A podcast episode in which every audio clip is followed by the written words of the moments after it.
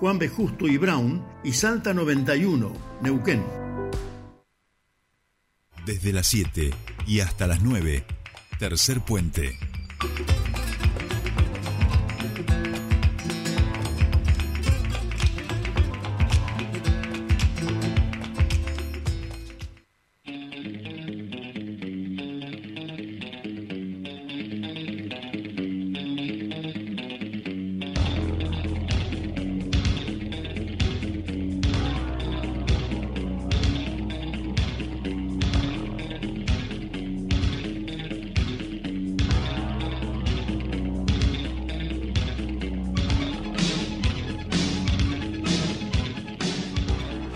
Bien, ya estamos aquí, último bloque, últimos minutos de tercer puente y como cada martes lo convocamos al señor Pascual Caliquio para hablar de comunicación política. Pascu, muy buenos días, ¿cómo estás? Bienvenido a tu espacio.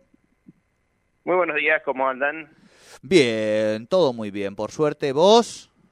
Hay clima electoral en Neuquén, ya a nadie le importa las elecciones. ¿Cómo estamos ahí? Eh, mira, acá acaba de llegar Messi al territorio argentino, así que los neuquinos están tuiteando sobre eso. También acaba de publicarse 5N que hay un fuerte olor a marihuana este, en el US Open y que los jugadores están quejando. Capaz que no sé si tendrá que ver eso con los neuquinos o no, pero también información de último momento. Exacto. Y al resto de las cuestiones eh, a los neuquinos mucho no sé si les están interesando. Hoy la campaña está como medio ahí, eh, pidiendo endeudamiento a la legislatura, aprobando proyectitos por, viste, como yéndose. Es ese tipo de cuestiones, viste. bueno, eh, e-, este fin de semana hubo elecciones en, dos provincias y septiembre viene con base de elecciones y yo creo que... Pero hubo elecciones en Neuquén también, ¿eh? Perdón, este fin de semana en Zapala, en, Plotier, que vos lo debes conocer, y en Rincón de los Sauces. En una ganó el oficialismo de Rolando y en otra ganó el oficialismo del MPN, pero de los petroleros, no el, el otrora sector azul de Jorge Zapac.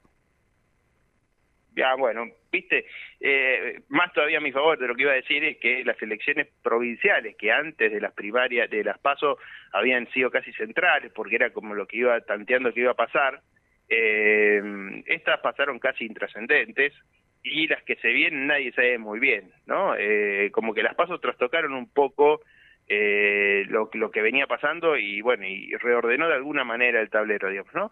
Eh, hubo elecciones en Mendoza eh, y ganó el peronismo, nadie se enteró que ganó el peronismo, digamos, seis de las siete comunas que estaban en disputa eran ya peronistas, digamos, eran lugares oficialistas, volvió a ganar el oficialismo, quizá la diferencia fue en Bariloche, que ganó eh, la, una lista opositora del sindicato, el dirigente del sindicato del comercio, con 19% de los votos, ¿no? Eh, una dispersión de votos enorme, o sea, va a tener que gobernar con 19% de los votos. Y ahora viene, eh, viene Chaco, viene, no, viene primero Santa Fe, después viene Chaco y después, este, vamos a ver qué pasa en este mes electoral. Eh, y, cuánto puede haber modificado lo que pasó? Digamos, la, duda de todos es, bueno, ¿cuánto modifica lo que pasó en las PASO, lo que va a pasar en las provinciales y lo que va a pasar en las próximas elecciones?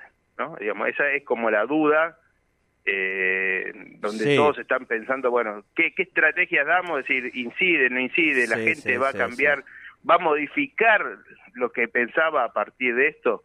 Eh, y un poco por ahí están eh, eh, tratando de, reordenarse, donde todo indica aparte que la confrontación, por lo menos hasta ahora, está siendo entre Mire y Massa, digamos, ¿no? Este, Bullrich, eh, Ha puesto a... ¿Vos la viste ayer hablando de la nueva filosofía del mundo, toda esa cosa medio rara? O sea, Bullrich está como perdida, ¿no? vi, vi, vi y vi la sorpresa del periodista, digamos, fue en un ámbito muy favorable para ella. Claro, claro. Eh, en, un, en, un medio que evidentemente le había llevado para, eh, para levantarla. Para eso, exacto. Y el mismo periodista, le, después de que le dio toda una explicación de bastante larga, dijo, no estoy entendiendo, ¿no? Porque era algo incomprensible. Claramente lo pusieron a Melconian a jugar el rol de eh, ser el vocero, por lo menos económico, de la campaña para discutir con eh, ley en términos eh, y con masa en términos electorales, en términos económicos en lo electoral. Como que a Pato le dijeron, Pato, no vuelvas a hablar más de economía, que para eso ya lo trajimos a este muchacho. Y dijo, uy, la pucha, ¿y ahora de qué hablo? Y se, y se armó este, esto que no se sabe bien qué es, eh, pero que bueno, un poco lo, lo veníamos viendo en lo que fue la campaña interna. Sí es cierto que la interna la laburó bien en términos de discurso, de lo que era esa confrontación y de que era, por supuesto, una interna mucho más favorable para ella en términos de lo que es el contexto de demanda, de la, de la demanda política de la ciudadanía, pero digo, hoy está como, te juro, está, no todavía me parece que no ha encontrado el, el andarimel de, de la campaña, ¿no?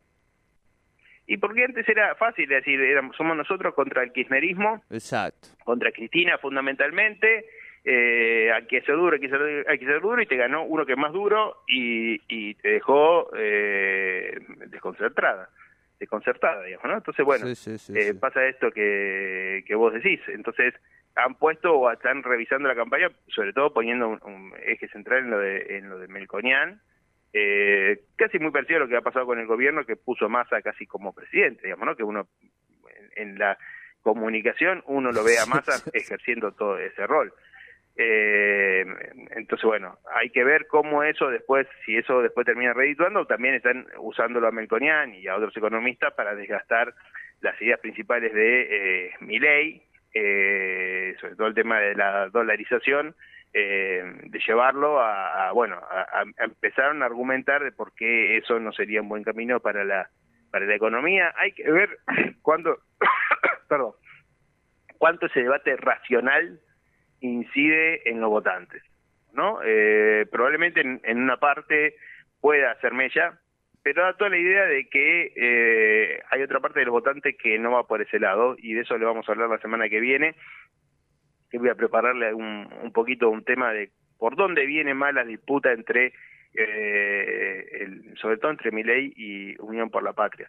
Eh, y no pasa, me parece, por lo estrictamente racional, ¿no? Por las cifras, argumentos, me parece que va a venir por otro lado. Tal cual, tal cual. Bueno, me preparo entonces para el martes que viene, le damos más tiempo también, así este, nos podemos dedicar a estas cuestiones. Eh, Pascual Caliquio, eh, son las 9 de la mañana, ya está el señor Nicolás Naves del otro lado a punto de llegar aquí al estudio para, por supuesto, darle continuidad informativa a la mañana de Radio 10 en Neuquén, que está más exitosa que nunca, pero no quería, Pascual, eh, cerrar este programa, esta charla con vos, si aunque sea una mínima reflexión en torno al acto de Villarroel, a otro tema que se mete en la campaña y que no eh, estaba en la agenda inicial y que tiene que ver básicamente con la dictadura militar, con los derechos humanos, con las organizaciones y con la reescritura de la historia. Sí, efectivamente. Eh, no sé qué tanta repercusión tuvo en el resto del país. En, en, acá en Buenos Aires fue fuerte porque, bueno, era un acto en la legislatura porteña eh, y, puso un tema, me parece, mm, había todo, toda una discusión, ¿no? Porque eh, puso un tema que no tiene nada que ver con la campaña, eh, o con lo que por lo menos está pasando hoy en, en la sociedad. Eh, y, y, bueno, se instaló un debate en torno a un tema que ya parecía saldado. Eh, me parece que eh, lo han hecho mm, en la búsqueda de provocar y también de generar un espacio alrededor de, de la candidata a vicepresidenta y probar un poco cuáles las reacciones, digamos, ¿no? A ver, a ver qué pasa, si pasa, pasa. Eh, y bueno, eh, por suerte no pasó, eh, pero también nos puso a discutir eh, de nuevo alrededor de ese tema que, este, que me parece que, bueno, no era el eje central de, de lo que se estaba discutiendo.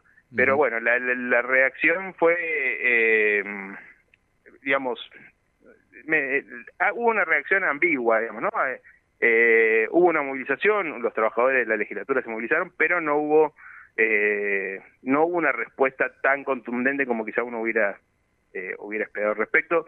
Algunos dicen que es porque no había que darle tanta trascendencia. Bueno, ahí está el debate. Si había que darle trascendencia a una charla que se iba a hacer en la legislatura o no, que terminó siendo un tema central, estando en todos los diarios y debatiéndose todo el tiempo eso. ¿no? Tal cual, tal cual. Pascu, querido, abrazo grande. Nos vemos, un abrazo. Hasta aquí nuestra columna de comunicación política con Pascual Caliquio y nosotros también aprovechamos para el cierre de este programa. Nos encontramos mañana 7 de la mañana aquí en el aire de la región con todo el equipo Patito Infante en la operación, Soledad Brita Paja, todo el equipo de producción y quien